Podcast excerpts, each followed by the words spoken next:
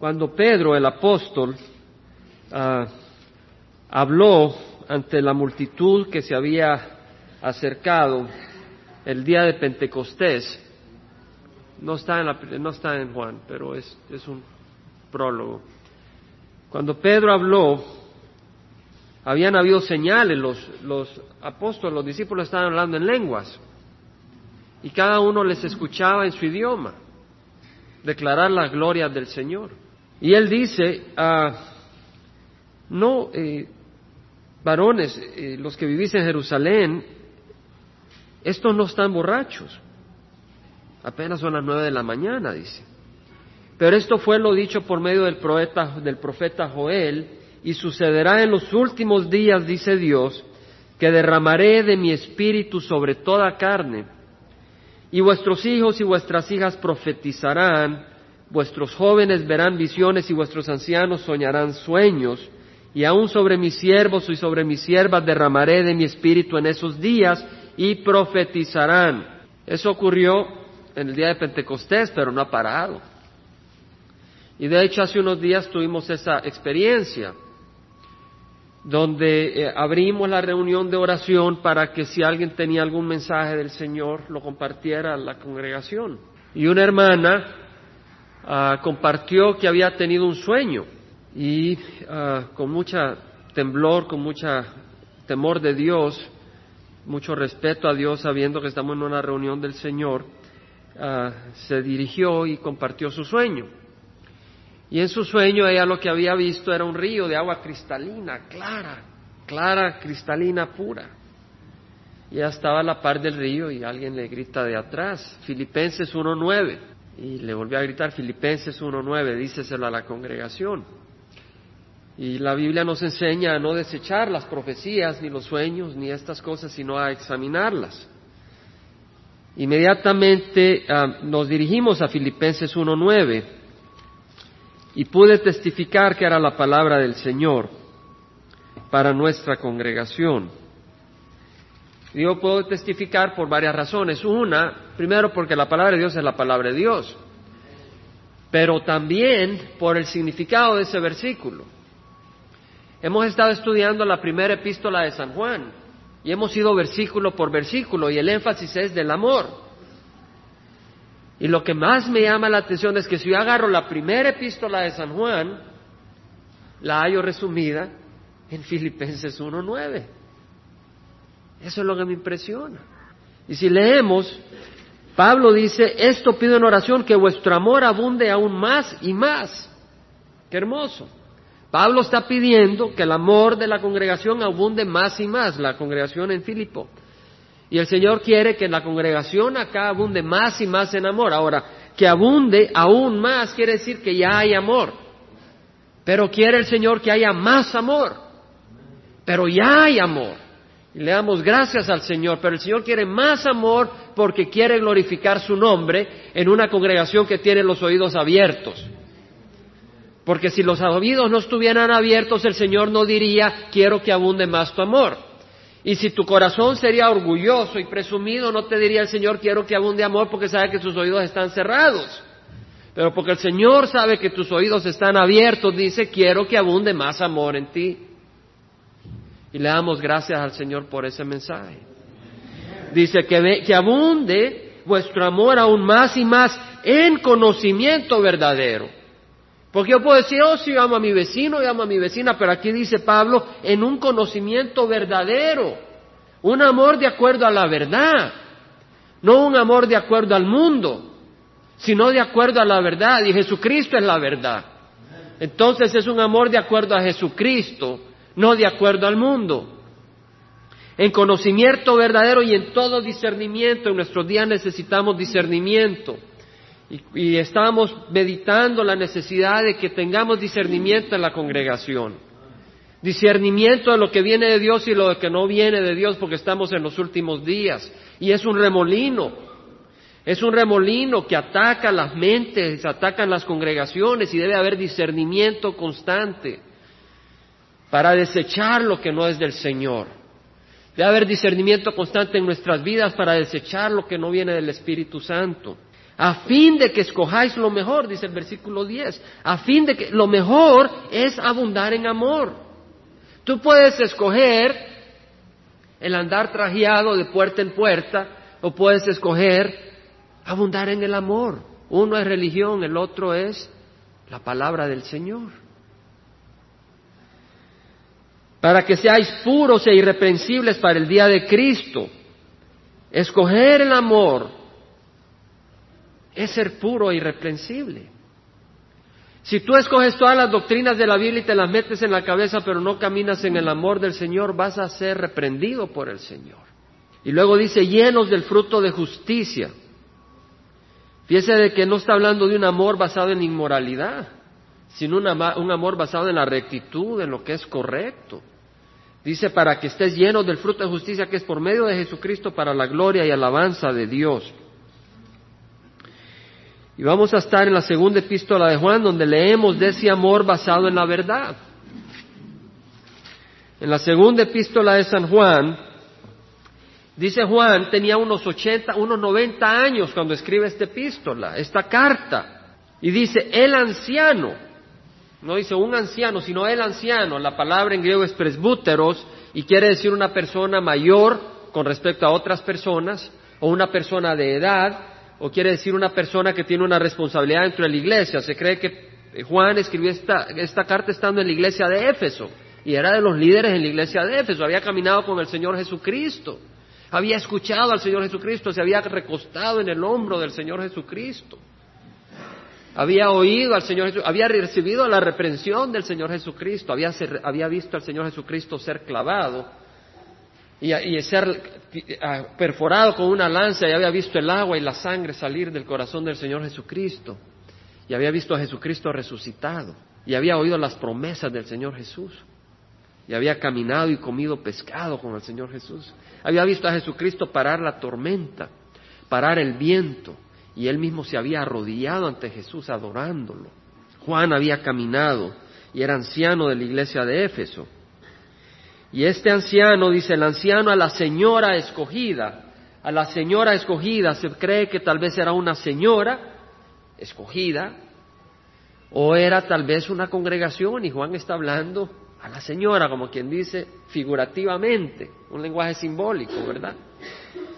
A la señora escogida no sabemos, pero eso no es tan importante. Lo importante es que es escogida. El Señor dice, muchos son los llamados, pero pocos son los escogidos. Y le damos gracias al Señor que somos pocos escogidos, que somos de los pocos que han sido escogidos. Le damos gracias al Señor porque muchos van a querer entrar en ese día y no van a poder entrar. Dice el Señor Jesús, esforzaos para entrar por la puerta angosta, porque ancha es la puerta y ancho el camino que lleva a la destrucción pero angosta la puerta y angosta el camino que lleva a la vida eterna.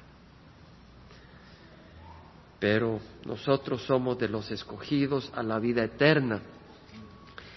De hecho, Pablo escribiendo a la iglesia que se reunía en Tesalónica, como referencia, 1 Tesalonicenses 1, 2, dice, siempre damos gracias a Dios por todos vosotros, haciendo mención de vosotros en nuestras oraciones, teniendo presente sin cesar delante de nuestro Dios y Padre vuestra obra de fe. En otras palabras, Pablo dice, siempre guardamos en nuestro corazón cuando oramos ante el Señor la obra que ustedes hacen por fe. No esa obra que hacen por ganar dinero.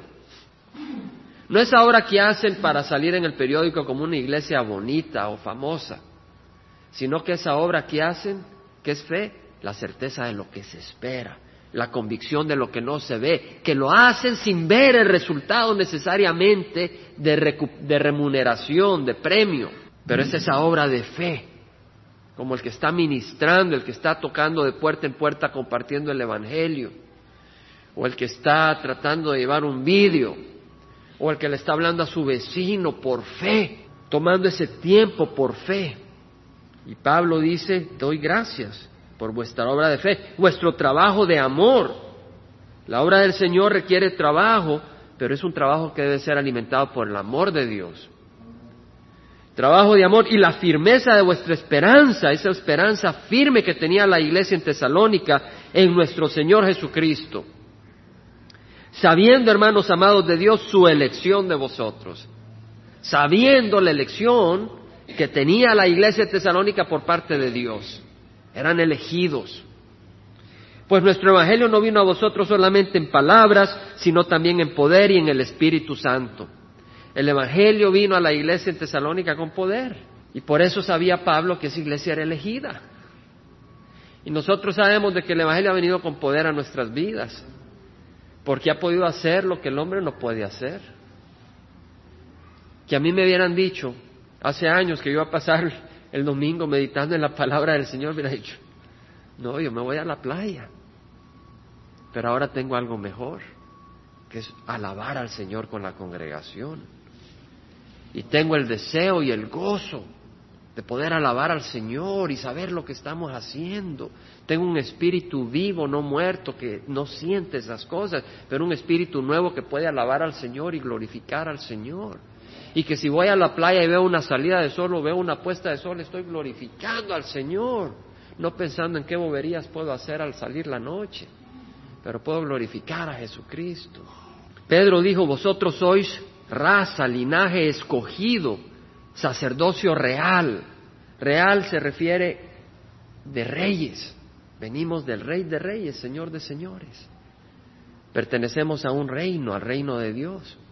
Y somos un sacerdocio, somos sacerdotes, porque podemos ministrar en este mundo ¿verdad? Orar por nuestros hermanos, orar por el mundo, sabiendo que tenemos un sumo sacerdote que es Jesucristo.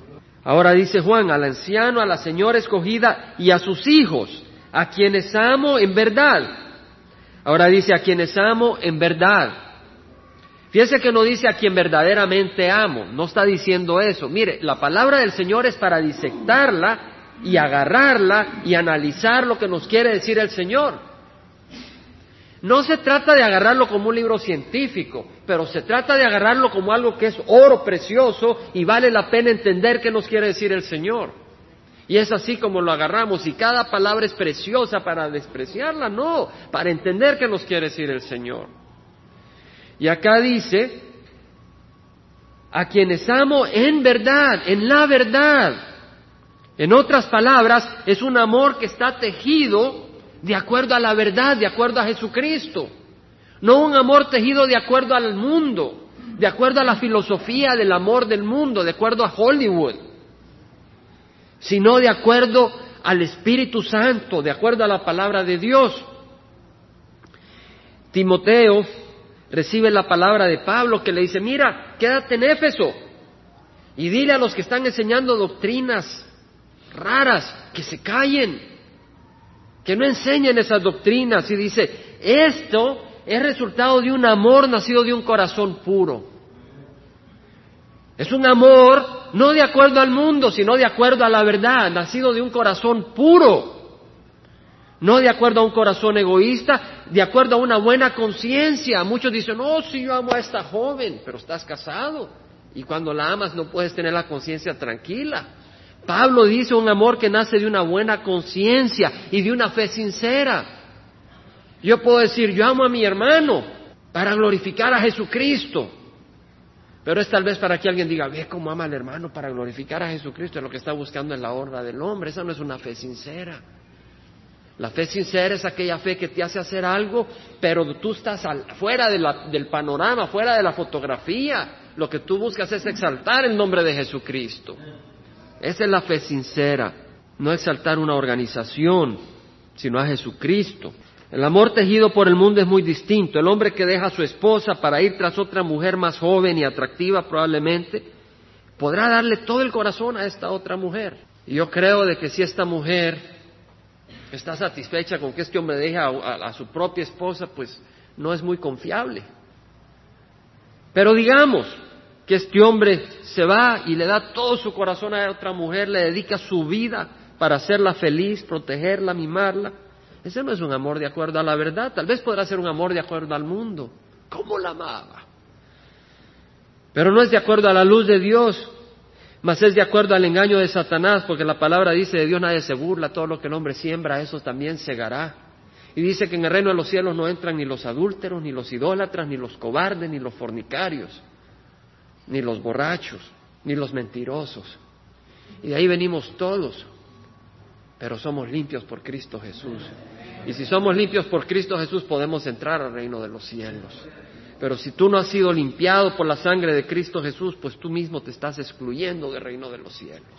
La persona que va de casa por casa tocando puertas, mostrando mucha amabilidad y amor y amistad, y haya una persona interesada en su religión y le dedica todo el tiempo visitándola, pero tal vez su religión no es pura, ese amor no es un amor basado en la verdad, es un amor tejido con el engaño del hombre, con la religión del hombre, y no es un amor en la verdad pero es un amor, una dedicación lleno de engaño y veneno.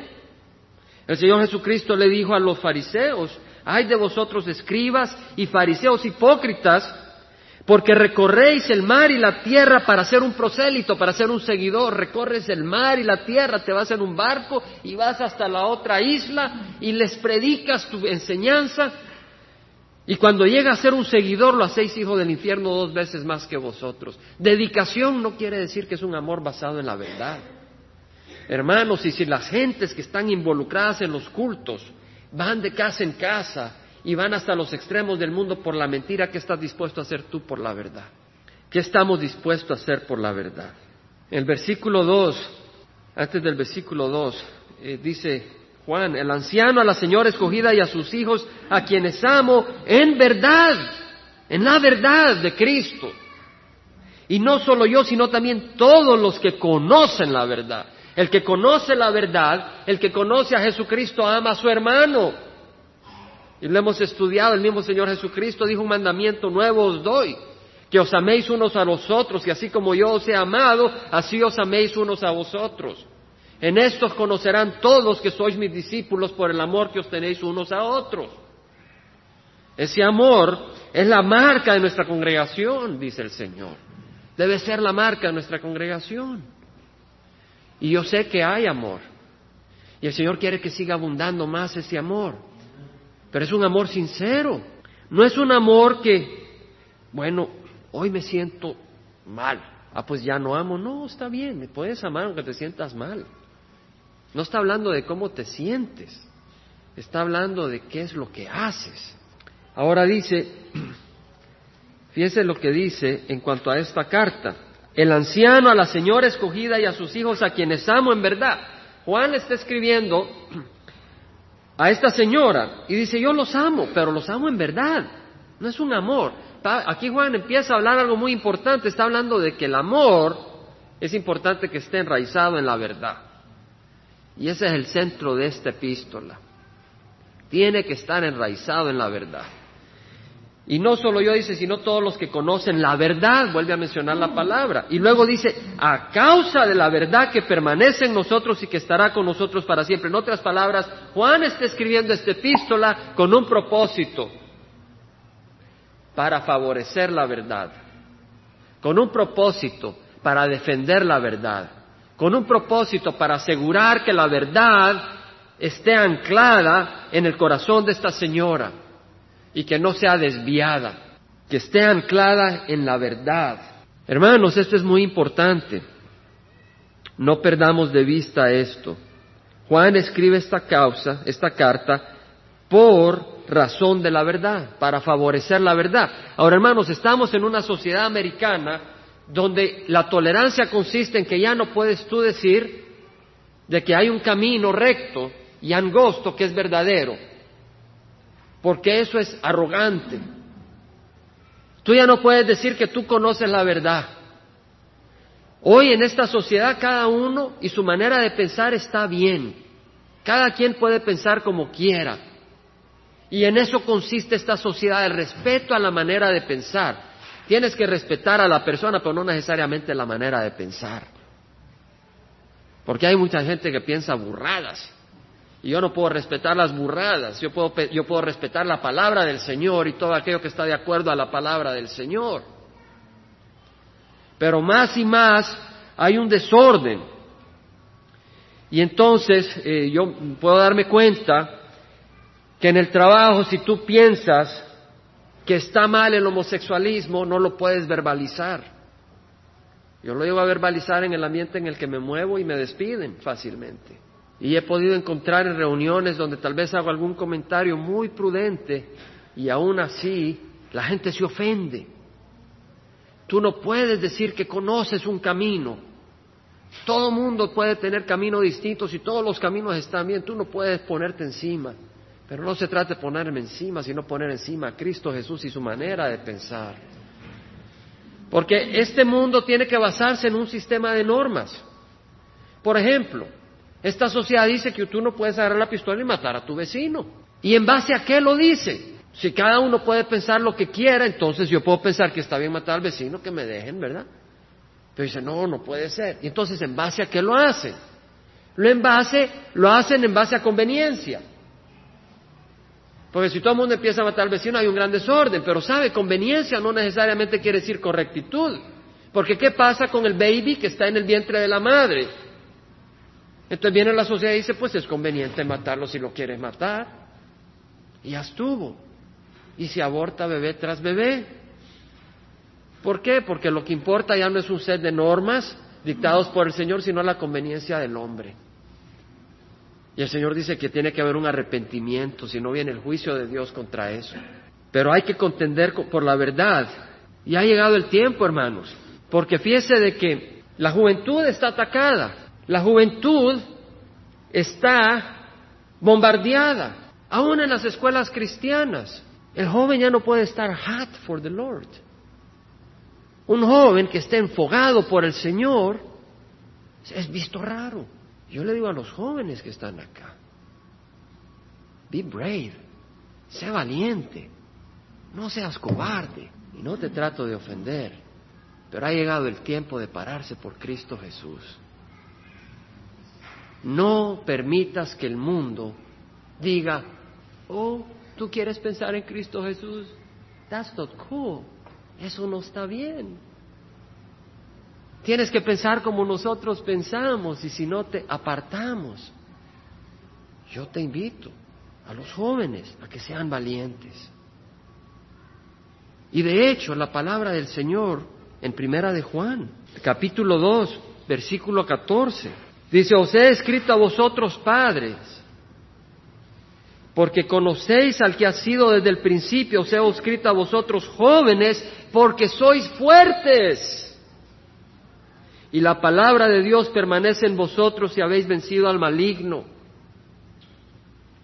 Yo creo de que jóvenes, adultos, independiente de la edad, debemos de ser valientes y promover la verdad y dar la cara por la verdad, pero no hacernos para atrás. El Señor nos llama a caminar por la verdad, a contender por la verdad, en el libro de Judas antes de Apocalipsis.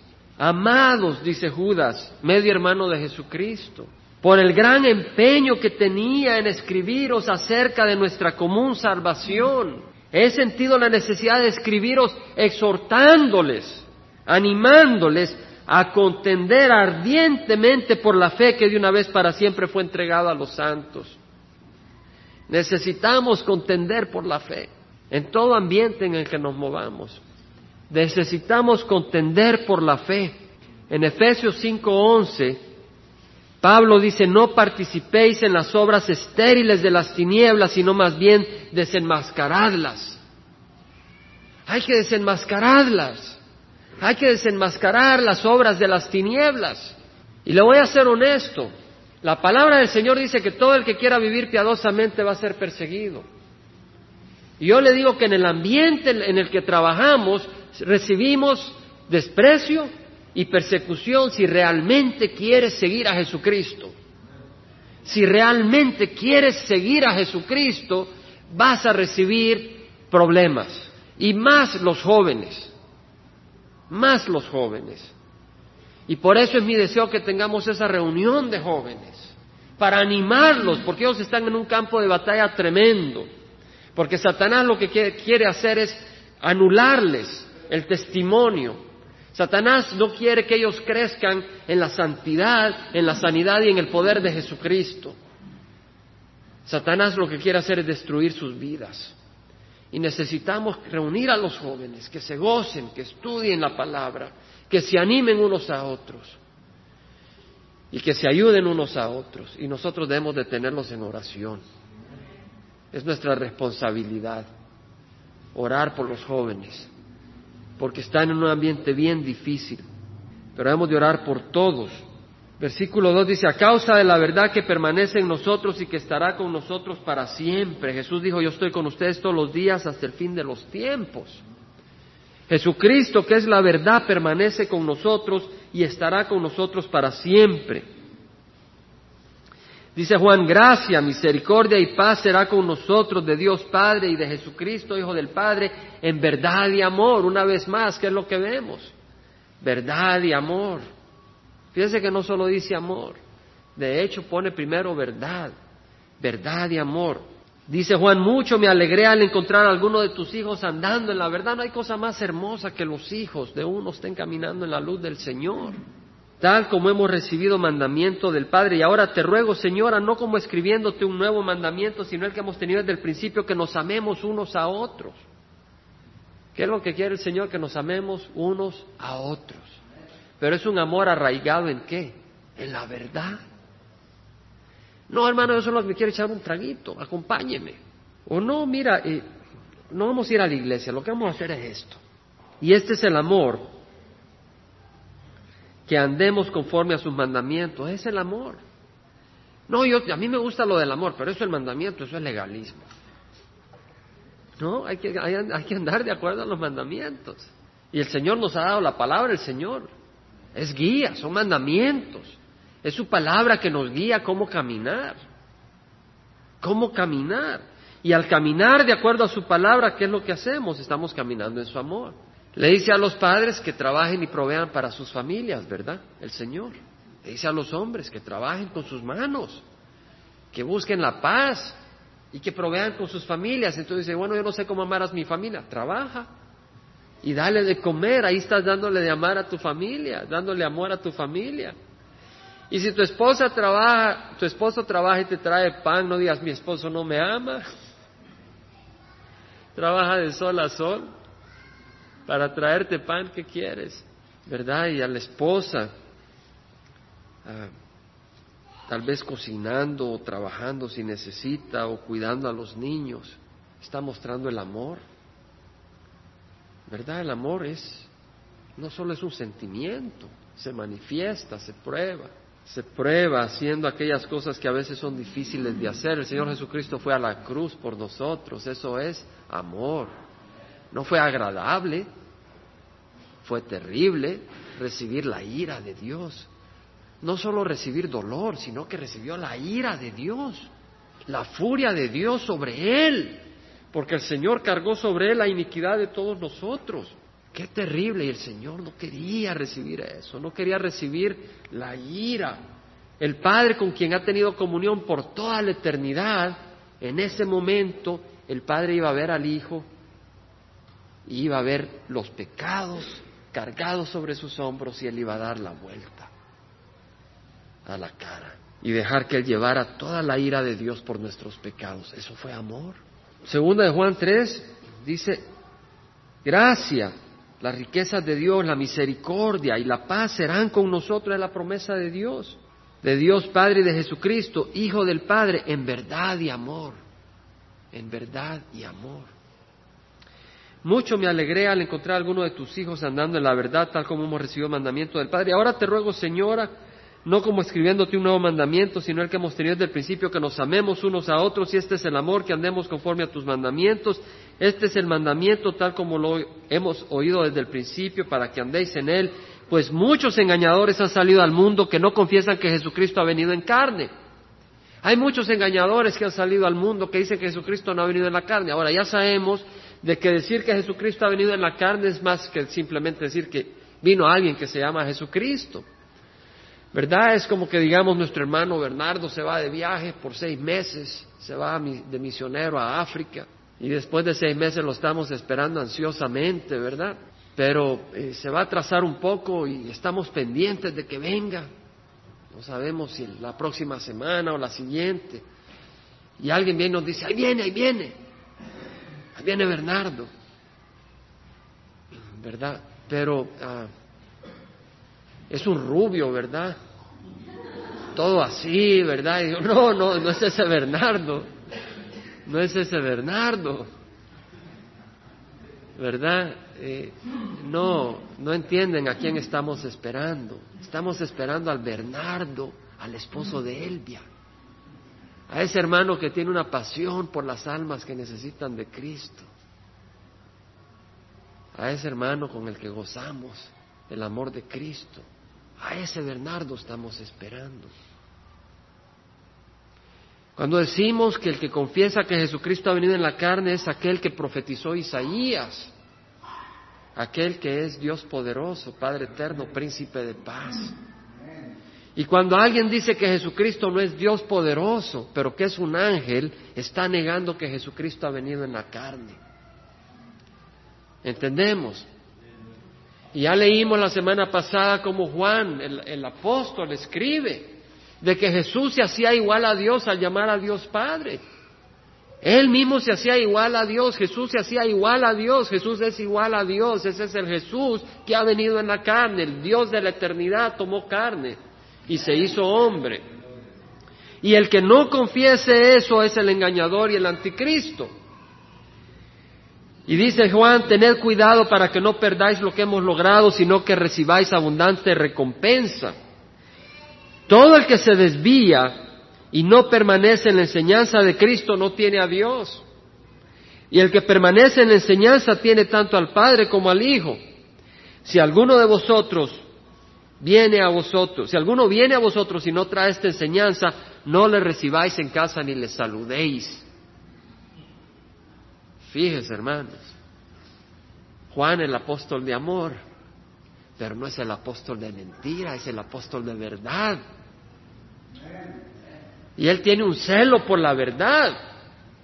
Entonces está diciendo que si viene alguien a tu puerta a enseñar que Jesucristo es un ángel y tú le, le hablas la palabra para que se arrepienta y no la quiere recibir, no lo recibas, no le des un vaso de soda. No lo sientes un rato para que descanse ni te hagas amigo de él. Sácalo de tu casa y dile que se arrepiente y que deje de enseñar doctrinas de infierno, de demonios, que llevan a la gente al infierno. No lo digo yo, hermanos. No lo digo yo, hermanos. Yo no tengo ni el derecho, ni el poder, ni la imaginación para decir esto. Lo dice la palabra del Señor. Si alguno viene a vosotros y no trae esta enseñanza, no le recibáis en casa ni le saludéis, dice. ¿Por qué? Porque estás contribuyendo a animarlo. Estás perdiendo tu tiempo, pues el que le saluda participa en sus malas obras. En Gálatas, hermano, yo quisiera que meditemos, hermanos, hemos hablado mucho del amor, pero tenemos que ser, entender de que el amor del Señor es de acuerdo a la verdad del Señor y que el Señor tenía un gran celo por la verdad. Yo quisiera que vayamos al libro de Gálatas, Gálatas 1. Pongamos atención, hermanos, para dejar que no sea el mundo ni las corrientes religiosas del mundo los que determinan cómo vamos a actuar, sino la palabra del Señor y dejar que la palabra hable y nosotros recibir instrucción de la palabra del Señor. En Gálatas 1, 6 dice, me maravillo que tan pronto hayáis abandonado al que os llamó por la gracia de Cristo para seguir un evangelio diferente la iglesia en Gálatas estaba siguiendo un evangelio diferente. Estaba desviándose. Que en realidad no es otro evangelio, sino que hay algunos que os perturban. Habían algunos que estaban perturbando a la iglesia en Gálatas y quieren pervertir el evangelio de Cristo. Y si alguien quiere pervertir el Evangelio de Cristo, tú lo vas a recibir con los brazos abiertos, hermano. Yo tengo amor y paciencia para que sepas que tan buen cristiano soy. El Señor dice, no, no es así. No es así. Pero si aún, si aún nosotros o un ángel del cielo os anunciara otro evangelio contrario al que os hemos anunciado, sea anatema, sea destruido, dice Juan, dice Pablo. Como hemos dicho antes, también repito, Si alguno os anuncia un evangelio contrario al que recibiste, sea anatema. Esa es la manera en que Pablo recibía a aquellos que querían pervertir el evangelio de Cristo Jesús. No tenía misericordia.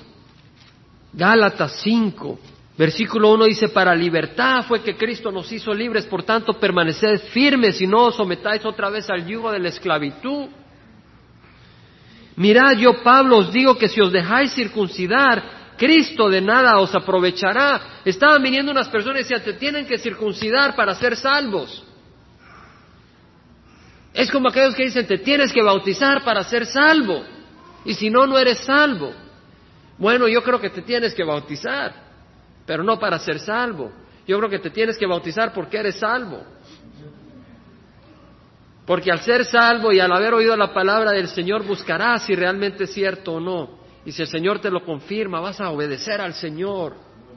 Porque dice el Señor que la rebeldía es peor que, el, que el pecado de brujería.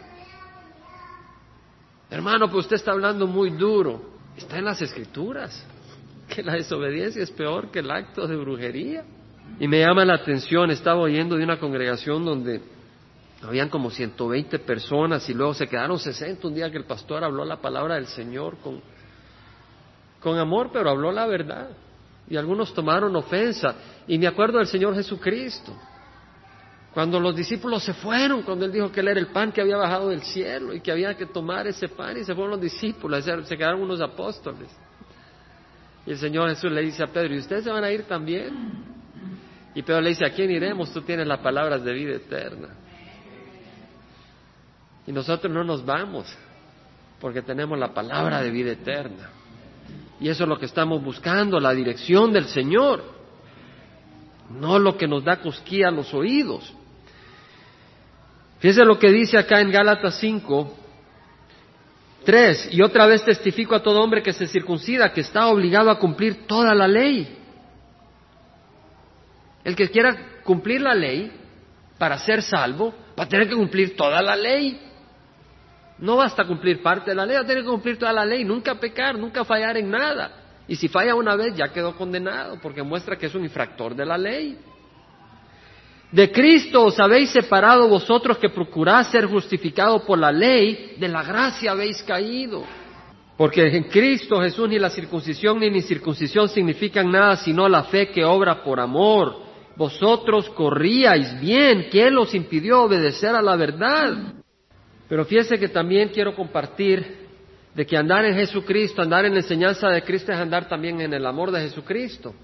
Y es andar también en la verdad de Jesucristo y en los mandamientos de Jesucristo. ¿Cierto? Y el Señor previene a aquellos que andan en desobediencia al Evangelio de Jesucristo y se llaman hermanos y se llaman hermanas. Hay personas que se llaman hermanos y hermanas y están viviendo en adulterio. Y a esas personas yo no los llamo hermanos ni hermanas, ni aunque me pongan una pistola en el costado. En Primera de Corintios 5, versículo 6, dice Pablo, un poco de levadura fermenta la masa, un poco de pecado, un poco de maldad, fermenta la congregación. Limpiad la levadura vieja para que seáis masa nueva, el pecado, la, la malicia del mundo, sacalo de la congregación, dice Pablo para que seas una masa buena, nueva. Porque aún Cristo nuestra Pascua ha sido sacrificado. Celebremos la fiesta no con la levadura vieja ni con, ni con la levadura de malicia y maldad, sino con el pan sin levadura de sinceridad y de verdad. Sinceridad y verdad. Ahora miren lo que dice. En mi carta os escribí que no anduvierais en compañía de personas inmorales. Hermano, no estoy hablando aquí de la persona que cae, porque todos caemos en una manera o en la otra. Esperamos que no caigamos en inmoralidad, pero de una manera u otra caemos en algún pecado, en alguna ofensa, ofendemos al Señor. Pero no está hablando de eso, está hablando de aquella persona que persevera en el pecado, desobedeciendo al Señor. Y se sigue llamando hermano, se sigue llamando hermana en plena desobediencia del Señor.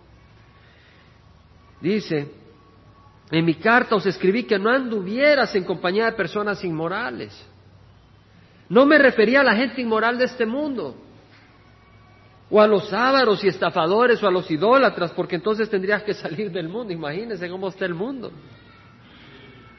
Que para poder, para poder andar en compañía de gente que no sea idólatra, ávaro o estafadores, nos tendríamos que ir del mundo, dice el Señor. Está lleno. Y ahí estábamos nosotros. El Señor nos sacó del mundo. Quiere decir que ahí estábamos nosotros. No nos sacó del cielo, ni de la luna, ni de Marte. Nos sacó del mundo. Pero fíjese lo que dice. Que no anduviera en compañía de personas inmorales, sino que en efecto se escribe que no anduvieras en compañía de ninguno que llamándose hermano es una persona inmoral. O avaro. Mira, mi hermano, este es un gran hermano Sí, trabaja 70 horas a la semana en su negocio. Y tiene siete Rolls Royce, ¿verdad? Y seis Mercedes Benz. Y cuando tiene tiempo va a la iglesia, pero es un gran hermano. Aquí dice, no comas ni, ni comas con él. Ni comas con él, dice. Oye, hermano, ¿y dónde está su amor? Acá dice, no andes en compañía de ninguno que llamándose hermano es una persona inmoral, o avaro, o idólatra, o difamador. Taca, taca, taca, taca, taca, comiéndose a medio mundo. No comas con él. No, solo vamos a comernos un taquito y te estás comiendo medio taquito y ya criticó al hermano Raimundo, criticó a la hermana Clara, criticó al hermano Jaime, al hermano Víctor, al hermano David. Y a medio taquito, pues ya no criticó más porque también tuvo que comer. O borracho, o estafador, con ese ni siquiera comáis, dice. Pues ¿por qué de juzgar yo a los de afuera? ¿No juzguéis vosotros a los que están dentro de la iglesia? Pero Dios juzga a lo que está afuera, expulsad entre vosotros al malvado. Hermano, no estoy hablando acá pensando que hay un hermano a quien va dirigido este mensaje estamos exponiendo las escrituras. Amén, hermanos. Espero que entendamos eso. Estamos exponiendo las escrituras. Yo creo que lo que el Señor nos enseña en, en segunda de Juan es que el amor debe estar basado en la verdad. Y que nosotros debemos de entender de que el amor de Dios es un amor que está basado en la verdad. Y que sigamos ese amor basado en la verdad. Y si vemos personas que están blasfemando el nombre del Señor, habiendo salido de la congregación diciendo que Jesús es un ángel, que ya no es Dios, o que tienes que hacer esto y lo otro para poder ser salvo, que el, que el bautizo es necesario, ni comas con él. Compártele para que se arrepienta, pero si no quiere arrepentirse, ni comas con él. Amén, hermanos. Es lo que enseña la palabra. Es lo que enseña la palabra del Señor. Pero lo que quisiera regresar, hermanos, para cerrar en primera en segunda de Juan, Juan escribió a esta señora por amor a la verdad, a causa de la verdad, a favor de la verdad.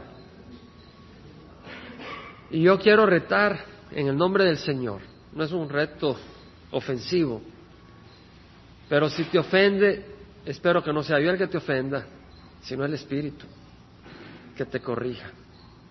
No estoy buscando ofender a nadie. Pero si esto es del Señor y te ofende, pues no puedo hacer más. Pero yo creo que hay un reto a contender por la verdad para todos nosotros. A contender por la verdad. Y hoy sobre todo quiero darle ese reto a los jóvenes de esta congregación. A contender por la verdad. Los jóvenes son parte de esta congregación. No son menos. No son menos.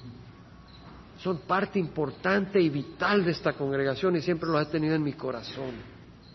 Yo les quiero invitar a los jóvenes a contender por la verdad, a vivir para el Señor, a tener ese fuego para el Señor, a ser un ejemplo de los adultos para el Señor que los jóvenes sean un ejemplo para el Señor.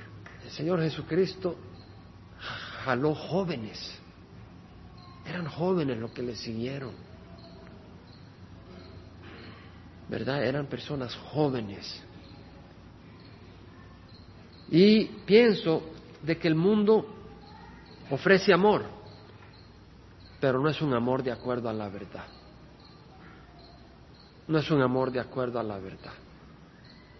Y tarde o temprano te va a defraudar. Y vas a haber perdido tu energía y tu tiempo cuando se lo puedes dar al Señor. Y no quiero decir de que el joven tiene que hacer lo que hace la persona mayor. Yo no digo que sigan los pasos del hermano Jaime, yo te digo que sigan los pasos de Jesús. Ese es el reto que te hago. Y te digo algo, que o lo sigues o no lo sigues, pero no hay término medio. No hay término medio para seguir a Jesús. O se le sigue o no se le sigue. Vamos a orar. Padre Santo, yo vengo ante ti, Señor, pidiendo que tu Santo Espíritu, Señor, sea derramado sobre esta congregación, Padre. Padre, que en nuestros hogares abunde el amor, Padre. Pero no un amor que depende de que si te compré este anillo de 20 quilates, pero ese amor que está basado en Jesucristo y en la luz de Jesucristo y que estamos de pasada y que el mundo se está condenando y que tenemos poco tiempo. Señor, yo te doy gracias por los jóvenes de esta congregación. Te doy gracias por los padres de los jóvenes de esta congregación, Señor. Yo te ruego que los guardes y, Señor, que los levantes, Señor para hacer un fuego, Padre, encendido, que encienda la ciudad de Orange también, Señor. Es un reto que nos has dado, Señor, una oportunidad no solo para los mayores, Señor, pero para los jóvenes, Padre. Padre, te ruego que los levantes, los bendigas, les hagas ver de que en Jesús hay un gran amigo, hay un gran héroe, hay un gran valiente, hay un gran Dios, hay un gran Señor, hay vida y hay poder. Y te ruego, Señor, que nos ayudes a los padres a ser pacientes, a saber dar amor, a saber guiar, a saber animar, a saber disciplinar, a tomar la responsabilidad que tenemos con amor y con tu ayuda, Señor. Padre, derrama tu espíritu. Bendice a cada alma que está aquí, Señor. Llénalas de tu amor y de tu paz. En nombre de Cristo Jesús. Amén.